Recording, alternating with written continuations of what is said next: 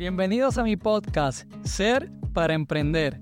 Soy Brian Oquendo y hoy te comparto una nueva reflexión para que sigamos transitando juntos ese camino de cambio. Nuevamente bienvenidos a un nuevo episodio de este programa de Volver a Emprender con este servidor, tu amigo Brian Oquendo. Y para mí es un privilegio hoy tener a un gran ser humano, a un gran entrenador, a un gran emprendedor que definitivamente cuando escuchen la historia hoy de su vida, de lo que ha logrado, de cómo ha transformado su vida a quien está siendo hoy un hombre exitoso, definitivamente tienes que quedarte hasta el final para escuchar su historia de cómo logró volver a emprender. Y para mí hoy es un privilegio tener aquí a este gran servidor, a Carlos Andrades. Carlos, gracias por estar aquí porque sé que tu historia va a ser de impacto para muchos seres humanos que va a tener el privilegio y el honor de escuchar tu historia. Gracias a ti, Brian, gracias a ti por el espacio y por el privilegio y la confianza, sobre todo, de la invitación, para obviamente para exponer lo que algún día funcionó y que ahora está funcionando. Total. Así que, Carlos, a mí siempre me gusta comenzar con una pregunta. Y eso se lo hago pues a todos los grandes invitados que vienen a este hermoso programa. Si hoy te pregunto, ¿Quién es Carlos Andrades? ¿Qué puedes decirle al público? Carlos Andrade es todo y nada. Eso te puedo responder. Y para la persona que está escuchando, ¿cómo se come eso de todo y nada? ¿Qué sería algo un poquito más específico? ¿Cómo, cómo, porque conozco tu respuesta de, de donde operas, porque obviamente eh, como entrenador que eres del potencial humano. Sé por dónde va y de hecho ya le estaba contigo compartiendo. Pero algo para la audiencia que pudiera decir quién eres hoy o, en qué te has convertido hoy. Todo y nada viene en el que puedo ser todo lo que yo quiera hacer. Puedo ser padre, hijo, hermano, eh, entrenador, eh, servidor. Y al mismo tiempo no soy nada de eso. Ya. Tengo todo y nada me tiene. Así que has elegido cada día ser en quien en el momento requiera ser. Correcto, vivir en el presente, vivir en el aquí y el ahora, vivir en el, en el estar. Súper. En el estar. Y obviamente, parte de ese entendimiento, probablemente vamos a dejarlo un poquito para lo último, porque ya, ya yo quisiera hablarte de ese tema, porque me, me apasiona mucho el tema. Y me encanta que traigas eso, porque probablemente ahora mismo quien nos esté escuchando, quien nos esté viendo, dice, pero, pero, pero espérate, ¿cómo, ¿cómo se come eso? Oye, pero tranquilo porque eso lo vamos a estar descubriendo el día de hoy. Correcto. Así que parte de tu historia de llegar a ese conocimiento eh, que tienes de vida hoy, comenzó, pero comenzó una transformación hace años atrás. Y el programa bien se dice que es volver a emprender. Así que sé algo de ti. Y es que tu primer negocio, me puedes corregir, eh, era una discoteca. O sea, eras... Y fíjate, me siento, para los que conocen un poco de mi historia, me siento un poco llegado contigo, porque bueno, yo vengo del mundo de las promociones, que prácticamente era un mundo nocturno, eh, de ese mundo del alcohol, promociones, barras, eventos, totalmente discoteca, o sea, prácticamente la mitad de mi vida la viví ahí. Y tú siempre quise, ay, quiero confesar algo. que, mira, y me siento bien con él porque uno, en un momento uno de mis sueños, te quiero confesar, y aquí, yo estuve a punto de montar un pop. Esa es otra historia que algún día tal vez cuente, pero sí estuve así de montar un pop. Y mira, pero bueno, así que me encantó siempre la idea de tener una discoteca y tú tuviste una. Ajá. Cuéntame de esa discoteca, cuéntame cómo comenzaste y lo que ocurrió con ella. ¿Y cómo se llamaba, de hecho, y dónde estaba? Porque sé que viajas el mundo.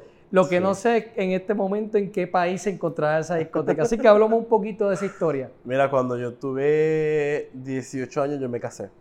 A los 18. A 18 años. Tuve cuatro años de relación antes de eso. Ya. Y decidí casarme. Por razones de la vida me divorció a los 19. O sea, duró un año el matrimonio. Y me mudó para Ohio En Ohio se encuentran mis padres, mis hermanos, mis tías y todo esto. Pero en el momento que yo me separo, yo comienzo a rumbear mucho. Comienzo a ir a muchas discotecas, muchas fiestas. Joven al fin. Comienzo a hacer mil y una locura. Ya. Llego a Ohio y me topo con, con una amiga de, de una tía que igual, ella es mucho mayor que yo, pero le encantaban las fiestas. Ya. Y nos hicimos súper amigos. Mi primer día de estar en Ohio, nos hicimos súper amigos. ¿Qué pasa? Que comenzamos a salir mucho. Y yo digo, ven acá, ¿por qué hay que salir tanto? Y más bien nos montamos una discoteca. Le digo a ella, vámonos al downtown, al centro, y averigüemos un sitio que nos renten una discoteca un día, a ver cómo nos va. Tal cual. Conseguimos el centro, eh, conseguimos la discoteca, conseguimos eh, la persona que nos prestó lo de la licencia del alcohol, hicimos un montón de cosas, y el primer día se llenó como nunca se había llenado ese lugar. Mira por allá. Como nunca. Claro, yo gané. Un presagio, en ese, en- tu vida. en ese espacio yo gané solamente las entradas porque el alcohol se lo quedó la, la persona. Yo dije, nada, nada, aquí hay, aquí hay plata.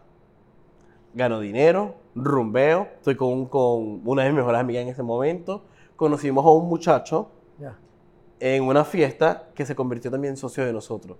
Porque da la casualidad que a los tres nos gustaba rumbear. Entonces dijimos, listo, vamos a montar la discoteca. Hablamos con el dueño del lugar y él dijo, yo te la rento. Y tal cual, lo rentó. Porque la discoteca era música americana y no se llenaba, no funcionaba, hacía mil cosas y no funcionaba. O sea, que tú le, tú le viniste a salvar la vida. Sí, nos rentó el espacio completo y de ahí nació Caché. Caché. Se llamaba Caché. ¿De estuvi- cachendoso o por...? Sí. Caché. Sí, sí, sí, sí, sí. Siempre me ha gustado, siempre me ha gustado ese, Mira. ese nivel de, de arriba. Y se llamó Caché. Ya. Y funcionó súper bien desde el día número uno, full. Me acuerdo muchísimo un, una Navidad. Se nos quedaron más de 100 personas afuera porque no podían entrar. O sea que, ¿cuál, ¿cuál fue la magia de ese éxito de casualidad para esas personas que Yo creo que los dueños amaban lo que hacían. amar, amar lo que, oye, amar lo que hace? Eso es una, yo creo que una de las claves al éxito es apasionar en lo que estás haciendo. Sí. Porque, digo, hay mucha gente que lo ha mencionado, eh, definitivamente lo traigo porque creo en eso. Sí. Es que si vas a hacer algo que te guste lo que estés haciendo, porque cuando vengan los días malos, Sí. sabes que no te quitas porque es que yo voy a mí, esto es parte del proceso. No, imagínate, tres locos jóvenes que les gustaban las fiestas, el alcohol, la rumba, Dinero. la madrugada. Y dije, no, nada, listo. Aquí hacemos Ya. plata y disfrutamos. Y- Ah, porque esa era otra cosa. Había una regla entre nosotros, Ya. disfrutar. Entonces, uno era el DJ, otros dos éramos los bartenders y manejábamos el lugar. Entonces, con cada canción que seleccionábamos, salía uno a bailar con quien quisiera uno ahí. Entonces, nos vivíamos el, el- el trabajo, pero nos los disfrutábamos también. Qué bueno. Entonces, ese fue, creo yo, que el éxito de, de todo el espacio. Y digo, porque por lo que escucho de ti y en adición por lo que veo también, o sea, tienes unos muy buenos recuerdos. ¿Qué ocurre? Porque tener una discoteca con dos buenos socios, Sí. que es lo que escucho, que son amigos, que están como alineados, siempre hay problemitas, pero probablemente dentro de los problemas hay, Sí. mejor, hay más cosas buenas que tal vez cosas malas. Todo se escucha como la clave del éxito para una discoteca. ¿Qué ocurrió? Puerto Rico. Puerto Rico. ¿Cómo así? Mira que la, la gente de otro país va a pensar que no quiere venir a Puerto Rico porque la Vine a el Puerto país Rico. del pecado, no, no es el país del pecado. Dentro de los momentos de la discoteca, pues obviamente ya tuvimos momentos de libertad Ya, en el que po- podíamos viajar y hacer muchas otras cosas. Y se me ocurrió venir a Puerto Rico. Yo nunca había venido a Puerto Rico. De hecho, eres Venezolano. Correcto. Ajá. Vivo en Estados Unidos hace 23 años y, y bueno. Vengo a Puerto Rico de vacaciones. Ya. Literalmente perdí mi pasaje de regreso porque me quedé 10 años a vivir aquí. O sea, dejaste, pero, pero- Dejé pero todo. tú dejaste todo y te quedas en Puerto Rico. Sí. Y te quedas en Puerto Rico porque emprendiste algo. Eh, me quedé en Puerto Rico porque dije, bueno, voy a estudiar. O que te Tengo la discoteca, la discoteca seguía corriendo, tuvo un tiempo corriendo Ya. con los socios. Eh, sin embargo, llegó un punto donde ya ellos no podían correrla solos. Y dije, bueno, nada, con lo que estoy estudiando, luego regreso a Estados Unidos y la volvemos a abrir. Ya. Ese fue mi invento. Eso fue lo que te, Eso fue lo te- que me te inventaste de que ibas a estudiar y luego regresabas. Ese fue el invento que yo me hice de que iba a estudiar para realmente seguir rumbeando aquí en Puerto Rico. La rumba te llamaba. Sí.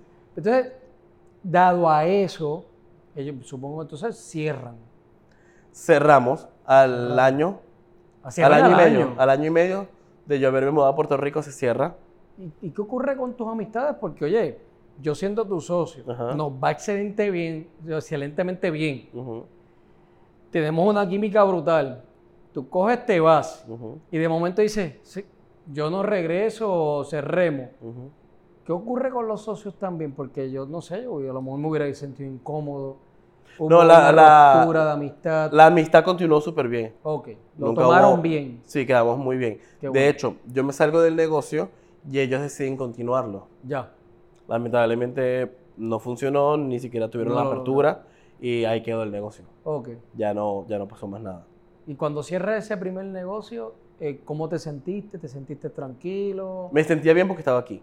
Ah, por- Me gustaba mucho esto. Creo que Puerto Rico me acor- me acordaba mucho a Venezuela. Ya. Las playas, la gente, la comida, el hablar español, eh, las fiestas, Ok. todas esas cosas pues me hicieron enamorar- enamorarme de Puerto Rico. Imagínate, me quedé puertorriqueños somos 10 rumberos. años. 10 años me quedé en Puerto Rico. Ok. Y entonces, en esos 10 años, cierras tu primer negocio, te quedas rumbeando en Puerto Rico, pero ¿qué haces en Puerto Rico? ¿Te, te vuelves a hacer un negocio? ¿Te Tuve mucho tiempo viviendo de lo que había generado de la discoteca. Te- que estuviste viviendo de tu capital. Correcto. En Correcto. algún momento debe acabarse porque... Sí, llegó un momento dado en donde dije, "Que tengo que hacer algo, porque realmente me estaba dando cuenta que lo que estaba estudiando no me gustaba. ¿Y estudiaste? Finanzas, Finanzas. administración, mercadeo. Estudié todo lo que existe. Pasé por, todas las- por, todos los, por todos los espacios y no me gustó nada. Ya. O sea, había algo que no me llenaba, algo con lo que no me, no me conectaba, había algo con que me hacía sentir un vacío. Sí, que la gente decía, hey, por aquí no es. Hey, esto tampoco. Y tú seguías buscando y buscando y No buscando. sentía lo que sentí el día que abrí la discoteca. La pasión. Ya. No encontraba esa Entonces, decido, conozco un- a una persona, decido trabajar con esa persona y estuve mucho tiempo trabajando con esa persona. Sin embargo, no era algo estable. Y ahí, bueno, obviamente me llevaron a los breakdowns, llegaron a momentos incómodos, eh, llegué a momentos, como te comenté hace un tiempo, donde llegué al apartamento, abría la nevera y ni siquiera una botella de agua. O sea, que de tenerlo prácticamente joven, fiestas, dinero, eh, todo, Sí. prácticamente, ¿verdad? Podemos decir todo porque tenías un techo, Ujú. abrías tu nevera, había comida y había alcohol. Sí. Y cuando estás en ese ambiente, te vuelves popular, porque esa es otra, todo el mundo te conoce, Sí. eres amigo de literalmente hasta de, hasta de quien no sabes quién, Ajá. porque eres amigo de todo el mundo, y de momento una noche en la mañana te vienes a Puerto Rico, pierdes esa influencia por completo, gastas todo tu capital, te vas a trabajar y un día abres la nevera y no hay comida. Hay nada. Ok. ¿Y qué ocurre en ese momento? ¿Qué, qué pensaste? ¿Qué te dijiste? abrí la nevera y literalmente me quedé frente a la nevera no sé ni cuánto tiempo. Y dije, ¿realmente esto es lo que quiero? Ya. ¿Realmente esto es lo que quiero? Tengo una hija, ya tenía una hija. Y dije, ¿realmente esa es la vida que le quiero dar a mi hija? Y dije, no. No. Hasta aquí. ¿Y qué buscaste? Porque sabemos que muchos seres humanos posiblemente están pasando por eso. He tenido muchas historias que dormí en el piso, no tenía que comer, comencé a llorar. Eh, de hecho, yo, yo pasé por algo parecido y a mí me tomó tiempo. Porque aunque yo sabía que no quería esa vida, sí me tomó tiempo. ¿Qué tú lograste hacer? ¿Buscaste ayuda? ¿Te diste tres gasnatadas? El universo es perfecto Ok, cuéntame. y en ese momento que me doy cuenta de eso, un amigo me invitó a salir.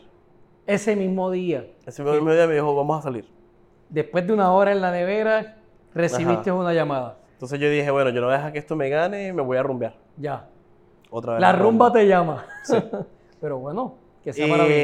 estábamos así y mi amigo me dice, salgamos un rato porque mañana tengo un taller. Yo, bueno, que está bien. Al día siguiente, al mediodía, yo lo llamo, se me había olvidado lo del taller, lo llamo y le digo, vamos para la playa. Y me dice, no, porque tengo el taller. Le dije, no, pero, coño, después vas al taller, vámonos para la playa. Todavía dentro de mis circunstancias no estaba viendo la magnitud. Claro. Y me dice, no, no, no, vente más bien tú al taller. Le dije, no, no, yo no quiero ir al taller ahorita, no, no estoy en ánimo para ir a un taller. Llamó a otras amistades, no pueden. Llamó a otras amistades, no pueden. Llamé a todas las amistades que tenía aquí en Puerto Rico y Y nadie quería ir a la playa ese día. El universo te dije, no hay Y yo playa. ahora. decía, ok. Vuelvo y le llamó a mi amigo. Le digo, mira, vamos para la playa, ¿vale?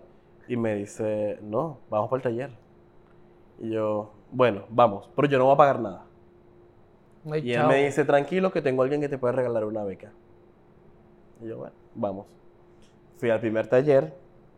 Ahí fue donde comencé en el mundo de la transformación. Ya. Eh, y en ese taller, todo lo que hablaban, yo ya lo había aplicado en mi vida. No hubo nada nuevo, no hubo nada. Sin embargo, por el ego, luego va al segundo nivel, por ego de no de decir, bueno, yo no me voy a quedar atrás, yo voy a ir. Sí, sí, no voy a dejar esto a mitad. Ajá. Voy a seguir. Entonces resulta que voy al segundo nivel y ahí es donde recibo todas las cachetadas a vida por haber. todas, todas las cachetadas a vida por haber. Y yo dije, ¿qué carajo estoy haciendo de mi vida? Y hay un, hubo una persona en particular que me dijo, ¿cuántas veces quieres escuchar lo peor de ti?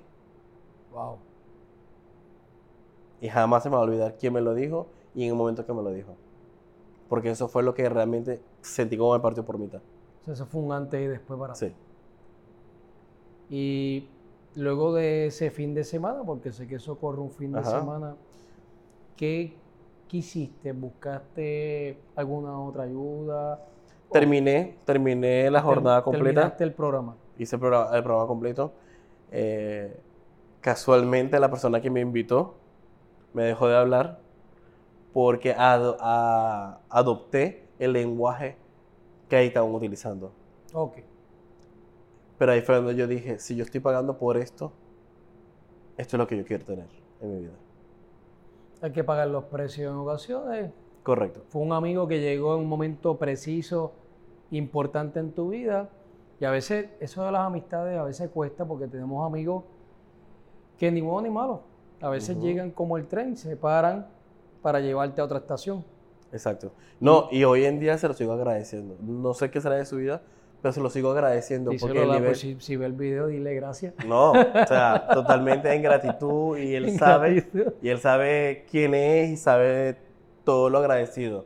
Porque gracias a esa decisión, Eres, hoy estoy parado hoy estoy estás parado. eligiendo este estilo de vida. Exacto. Ok. Terminado de graduarme, como te comentaba, y caigo en la corriente, caigo en lo mismo de antes. Porque salgo del espacio, salgo de un espacio donde te, ¿sabes? Donde te entrenan cierto Donde tiempo, te sientes motivado, Exacto. inspirado. pero la motivación se acaba. Correcto. Yo Entonces- siempre digo, la motivación es como el tanque de gasolina. Correcto. Se acaba. se me acabó la gasolina y caí en lo mismo. Cuando una noche que estaba de fiesta, yo digo, pero volvió a lo mismo. Que mucho pasa eso. Y yo dije, basta, hasta aquí. Una de las cosas que siempre me ha, me ha definido es que cuando yo digo hasta aquí, es hasta aquí. Y dije, basta. Vuelvo otra vez y entro a los espacios de transformación. Y había una entrenadora, fue en un centro muy distinto. Había una entrenadora y yo dije, yo quiero eso. Yo quiero estar Fue una parado ahí". declaración que aún no tenías idea, pero lo estabas declarando. Sí. Ok. Pero dentro de mí yo dije, yo quiero eso. Como tres semanas después, la dueña del centro me dice, yo te quiero allá al frente.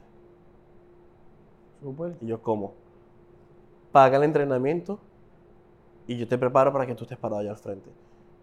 Y no estamos hablando de 100 y 200 dólares, estamos hablando de miles de dólares. Conozco, conozco. En ese momento donde yo digo, no tengo una botella de agua y voy a... Y voy a pagar esto. miles de. Y a veces la vida, esto, y, y qué bueno que trae esto porque en ocasiones yo escuché una vez un lema y se me quedó, el que le huye a la inversión, le huye a la ganancia. y, y no sé si parte de esto, para que también cómo fue que lo lograste, pero muchas veces en la vida te dice, oye, hay que pagar precios de algún modo, si no es por tiempo, es por dinero, o en ocasiones hay que pagar los precios de dejar al lado Relaciones. relaciones y, y te dice, oye, si este es tu propósito, tu destino, porque si todo fuera fácil, y lo hemos escuchado muchas veces, si todo fuera fácil, bendito, todos fuéramos multimillonarios, súper felices porque todo fuera fácil. Creo que la vida, eh, y una vez escuché también, ¿verdad? Pues no me doy crédito de todo lo que puedo decir, y era que la vida te dice, ok, si te funciona, ¿verdad? La vida te dice, déjame ver si es cierto que esto que te voy a poner es lo que realmente tú quieres merecerte. O sea, te, te voy a poner esta prueba, es como que te voy a poner esta prueba, a ver si es cierto que estás dispuesto a ir todo por ello. Así que tal vez la vida ya te está diciendo, no es los estudios, no es por aquí, deja el rum, la rumba y el vacilo, Ujú. no es la discoteca, paga un buen precio por tu futuro. ¿Cómo lograste? Porque yo sé que vale bastante dinero. Sí. Sin nada y sin dinero, ¿cómo, qué ocurrió? Cuando me dice, te quiero allá al frente, mi constitución le dije, ahí voy a estar. ¿Cuándo empieza que voy a estar? Empezaba en dos semanas. Y decía, ¿qué hice Dios? ¿Qué cagada en qué me metí? y dije, pero ¿sabes qué? Realmente eso es lo que quiero. Ya. Me di cuenta que mientras yo estaba como participante, llegaba, el mensaje mío llegaba, movía a la gente. Y me gustaba ver eso, cómo la gente podía tomar una palabra o un comentario o una frase, lo que sea, y su vida hacia un switch. Increíblemente yo estaba, yo estaba estafiando. Estafiar era participar De eh, servicio. de servicio, De en servicio. Y todos los participantes de esa jornada se enteraron que yo quería hacer eso y entre todos recolectaron dinero y me lo regalaron. Wow. Y, y a veces, esto yo lo he visto también porque yo he estado, ¿verdad? Sé de lo que me habla porque yo sigo partícipe de los programas, que a veces la gente dice no tengo, y si te pones en la programación de no tengo, pues no tienes. Sí. Pero también he visto cómo gente ha salido y enfocada en generarlo de algún modo. Oye, y a veces reciben donaciones o reciben un nuevo trabajo o reciben y aparece, el dinero aparece. Como, yo, como se dice, el dinero está allá afuera, Sí. hay que buscarlo. Sí.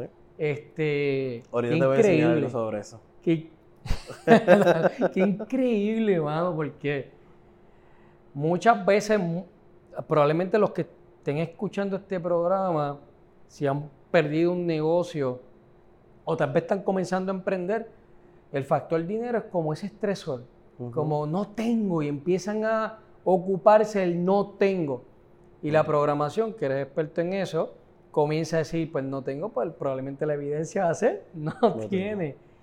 O sea, traerme esa historia y a lo mejor si puedes añadir un poquito, ¿verdad? Ya que estamos hablando de programación y eres experto en eso, para los que nos estén escuchando, qué bueno que cuando te enfocaste, declaraste, diste, no sé cómo, has- oye, dos semanas y los entrenamientos cuestan miles de dólares y yo doy fe.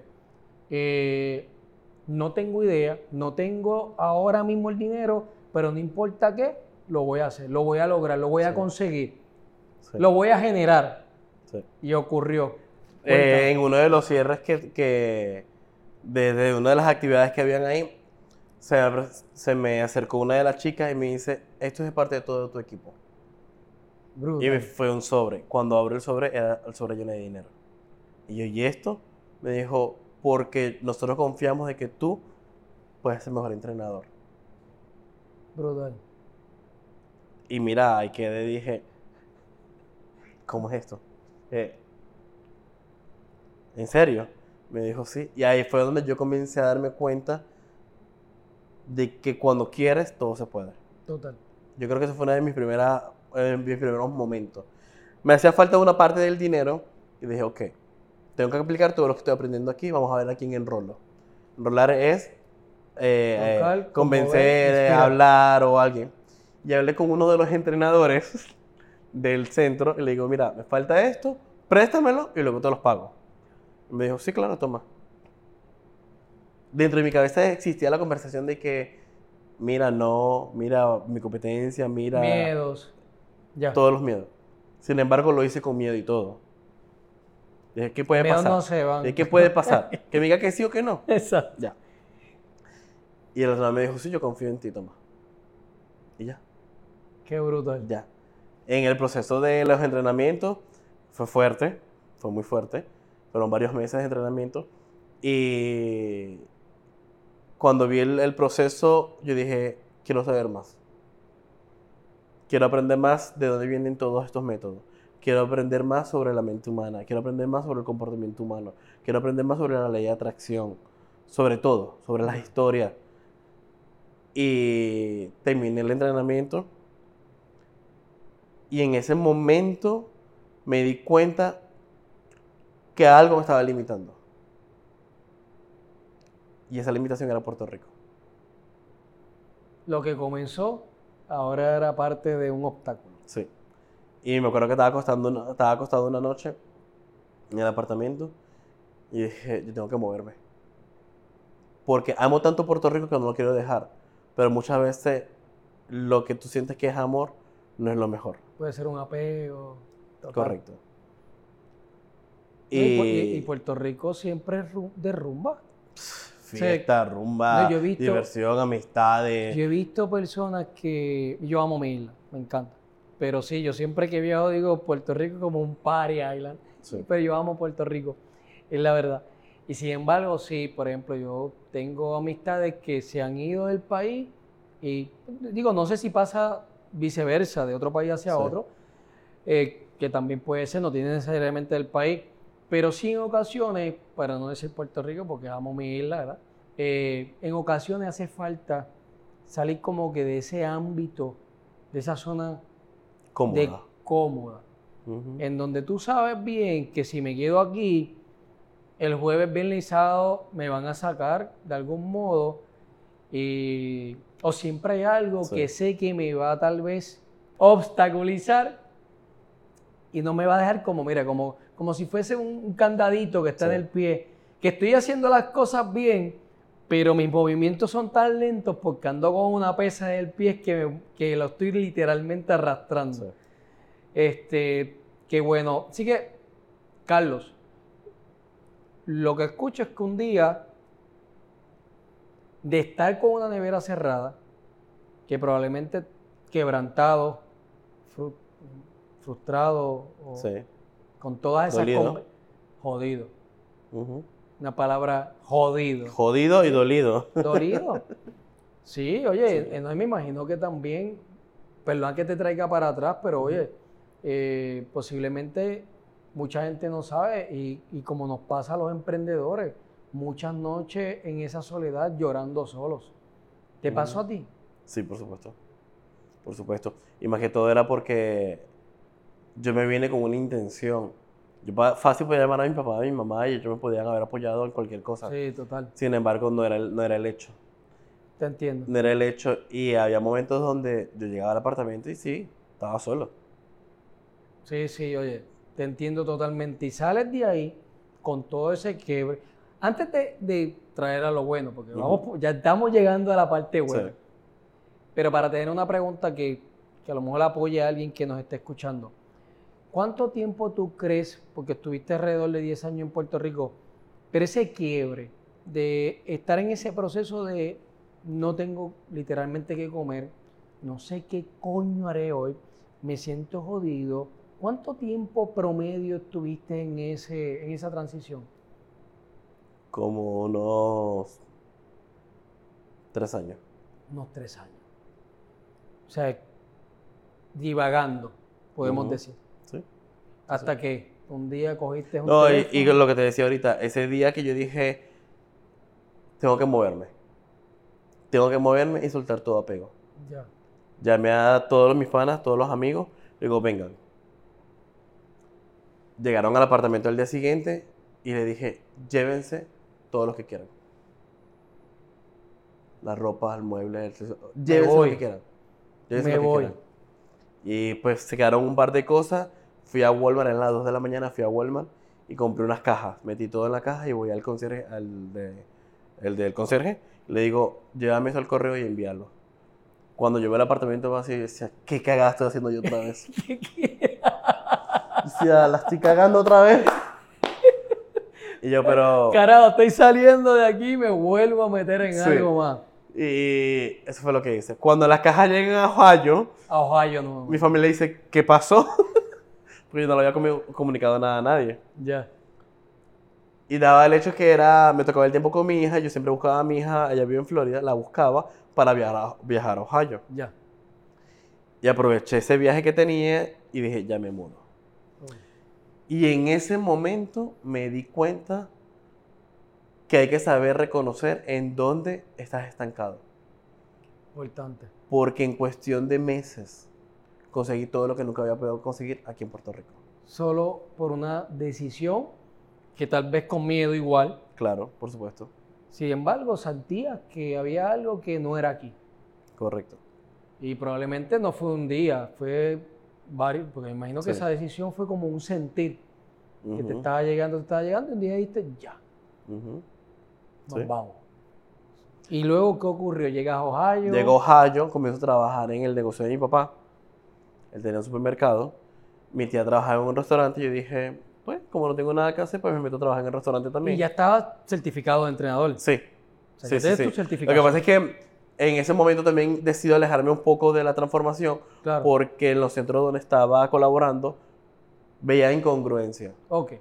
O sea, me enseñabas a mí a ser congruente, pero veía co- incongruencia. Y decía, aquí algo no está bien. Que aún sentía como, la, como lo de mercadeo. Correcto. Me gusta, pero no siento mi pasión. Correcto. Así que correcto. me gusta, pero aún todavía el destino te decía, pero todavía aquí no es tu pasión. Correcto. Y, y traigo eso porque conozco mucha gente que estudia o que sí le puede gustar, pero se frustran porque no comienzan a trabajar o a crear algo rápido. Sí. Y usualmente es que, oye, a lo mejor, a lo mejor simplemente el destino te está diciendo, hey, con Este calma, no es el camino. con calma, ya mismo, ya mismo, el universo, Dios, lo, lo- lo que sientas, ¿verdad? Dice, hey, Sí. te estoy acomodando, confía. Pero resulta que llegó allá el negocio de mi papá y estoy sentado un día en la computadora y digo, listo, tengo esta, esta certificación de entrenamiento, ¿qué hago? Me metí en internet y comencé a buscar escuelas de hipnosis. Eh, ah, ok, viajo a Miami. Y ahí, estando en Ohio un par de meses, pude tener todos los recursos para pagar todas las certificaciones que quise tener. Súper. Voy, me certifico como hipnoterapeuta, me hago neurocoach también, luego hago el máster en neurocoaching, hago la certificación en Reiki y por ahí sin fin. Todas las certificaciones que existan, ahí estoy yo de primero tomándolas. Así que podemos decir que esto fue aproximadamente qué año? ¿Hace cuánto Esto tiempo? fue hace siete años, Hace siete años atrás. Siete, ocho años más o menos. ajá. Perfecto. Hace como ocho años atrás fue tu primera en Puerto Rico. ¿O comenzamos? Cuando me decidí, cuando decidí mudarme de Puerto Rico para Ohio, nuevamente. Hace como ocho años atrás. Ajá, Luego te vas a Ohio, comienzas a generar, comienzas a estabilizarte, tanto emocional como económicamente. sí, Te alineas con un propósito. sí, Es, ok, me, me voy a educar. Tu primera certificación en neurocoaching. sí. Bueno, la primera entrenamiento de transformación, después neurocoaching. Luego neurocoach, y hipnoterapeuta. por ahí, seguí. comenzó, comenzó, comenzó, y ya tu vida en punto Ahí decidí estar dos años trabajándome totalmente. en ti. Eh, Reprogramándome, creando afirmaciones, código, hipnosis. Contigo eh, primero. meditación. Conmigo primero. Total. Luego, cuando ya sentí que estaba listo, comencé a contactar otros centros y lastimosamente, por el tipo de pensamiento que tenía, rechazaban.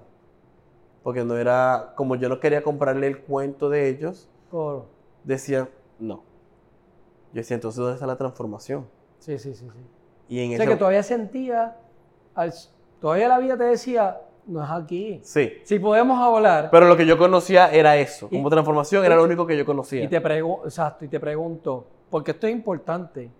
O sea, no es que, ok, perfecto, volví a emprender en mi vida Ajá. por esto, que es tu negocio, tú Sí. eres tu negocio hoy, y de eso vamos a seguir hablando. Así que volviste a emprender por un rumbo totalmente distinto, que ya no es de rumba, ya no es meterle alcohol a la gente, Correcto. ahora es transformar la gente Correcto. o inspirar de algún modo que la gente descubra algo en sus vidas Sí. que- porque realmente lo que, lo que apoyamos es a descubrir, no, y comienzas esta nueva jornada en tu vida, sin embargo lo que escucho es que todavía hay como que la vida retándote a que, como dudando, porque es como que tú tocas puertas y te la siguen cerrando y te la siguen cerrando. En esa transición, porque esto pasa mucho, y Sí. en eso es una transición también que, que yo viví y uno se, y yo me frustré. Probablemente muchos que dicen, coño, pero volví a meterme aquí o volví, y uno espera tal vez cuando abre un negocio, un restaurante, uno espera que su- sus amistades o familiares menos te visiten. Y probablemente son, los, menos, que te visitan. Son los que menos te apoyan. Sí, probablemente son los menos que te visitan. Entonces uno dice, pero o sea, comienzan esas conversaciones. Sí.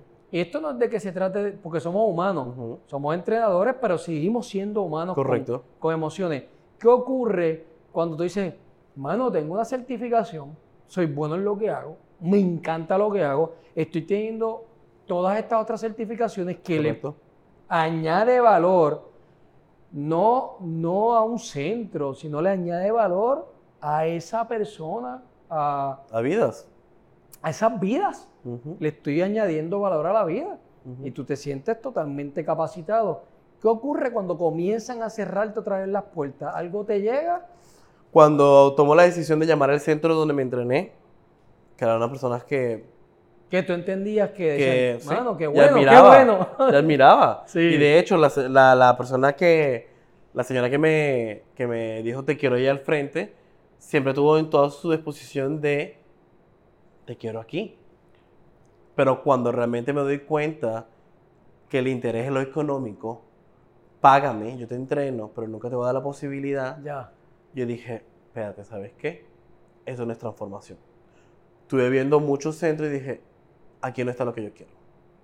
Y ahí es donde yo me siento un día, una noche, saqué todos los manuales y todos los cuadernos y todo lo que yo tenía. Y dije, vamos a crear. Vamos a crear. Y ahí es donde yo vengo y, sa- y saqué lo que es Carlos Andrade Coach. Doy talleres, certifico, eh, hago un montón de cosas, pero ya no tiene que ver bajo el, el mismo parámetro de ellos ni bajo el mismo sistema. Pero te, for- te formó y, y en ese, y en ese cerrar de puertas que era, coño, no me abren las puertas y no Sí. me abren las puertas, ¿volviste en algún momento? Digo, te pregunto si lo quieres compartir. ¿Llegó el momento en que pudiste dudar en algún momento o de tu camino o de ti? ¿O no ocurrió? Hice el primer taller. Hice mi primer taller y llegaron tres personas. yo dije, Madre. y entonces, eso no es. Sin embargo, yo ya tenía mucho tiempo preparándome y yo decía, ¿sabes qué? Por algo se empieza. Correcto. Si yo rechazo estas tres personas, voy a rechazar las 100 personas que me pueden llegar más adelante. Correcto. Entonces ahí fue donde yo dije, ¿sabes qué? Voy a dar lo mejor de mí para estas tres personas. Yo, estaba- yo ya tenía una visión clara, transformar el mundo que quiero dejar a mis hijos. Ya, total. Yo dije, estas tres personas me van a apoyar a eso. Y listo. Hice otro taller, me llegaron nueve. Hice otro taller y me llegaron como siete, creo que fueron. Fue menos. Pero ya no existía la frustración de no está llegando a lo que quiero llegar. Pero estabas apasionado también. Sí, ya son sea, cosas ya- que me encantan y ya. todo esto. O sea, que no importa si habían tres, como cualquier otro ser humano que a veces los negocios era porque te apasionaba. Correcto, correcto, y, y correcto. decías, oye, no, no importa qué, lo voy a lograr. No importa qué, lo voy a hacer. Y, y- y entiendo que, como bien mencionaste, sí, en ocasiones, porque me relaciono mucho contigo, en ocasiones tocamos puertas, nos la cierran, no la cierran, Y a mí, fíjate, y lo comparto contigo porque no fue hasta que un día que lo tengo escrito, yo lo tengo escrito, el negocio eres tú. Cuando yo comprendí igual que tú, que lo que, digo, no sé si, ¿verdad? Sí. Me- no me quiero equivocar. Un día dijiste, espérate, el negocio soy yo. Sí, El negocio es Carlos. sí. O sea, si el negocio es Carlos, el servicio, el producto soy yo. Y fíjate que una de las cosas fue darme cuenta que el querer empezar, como quería empezar, no podía ser en Puerto Rico. Porque la gente que yo conocía estaban bajo un sistema que ya conocen. Claro. Y al yo no ser parte de este sistema, soy el malo. O no sabes. O no sabes lo que estás haciendo. No, pero te lo digo, Estás ma- te lo digo sí, así malo porque fueron las palabras. Ah, mira por ahí. Esas fueron las palabras. Tú no Sí. estás con este centro, tú no ¿Y qué puedes decirle a esa gente que comienza a emprender algún tipo de negocio o que perdió su negocio, que actualmente, com- como pasa mucho, no tiene idea qué quiere hacer con su vida, como, como nos contaste, Sí. que, que en un momento dado decía, estoy bien jodido, no sé qué hacer Sí. con mi vida. ¿Qué puedes decir de eso? ¿Qué les puedes decir a ellos sobre ese tema particular? Sinceramente que busquen dentro. Buscar dentro, buscar qué es lo que te resuena. Porque puede ser que a lo mejor ayudar a alguien, tú sientas placer y por ahí puede ser tu camino. Puede ser que a lo mejor construir te llene de, de amor y te llene de satisfacción y te puedas dedicar a la arquitectura o, al diseño interiores o lo que sea. O quizás hacer videos. Te diste cuenta que eres bueno grabando el celular, ¿sabes qué? Haz un programa de YouTube, un podcast, lo que sea. Pero iden- identifica eso dentro de ti. ¿Qué es lo que realmente te da placer? ¿Qué es lo que realmente te llena el alma? Que aunque tú tengas todos los millones del mundo, vas a seguir haciéndolo porque te gusta, porque lo sientes, porque vibra, porque enamora. Total. Entonces, llega el momento, Carlos, que dijo, ya, ya es Carlos Andrade, soy la marca, soy el propósito, soy el negocio. ¿Qué está haciendo Carlos hoy? ¿Qué está creando hoy cuando dijo, oye, yo puedo con todo esto? Me imagino que algo dijiste. Es más, comparte lo que tal vez te dijiste, si, si no los quieres compartir, porque yo, pues, como te comenté, dije un día y lo escribí, el negocio soy yo, el negocio eres tú. Para que me lo repitiera todos los días, el negocio eres tú.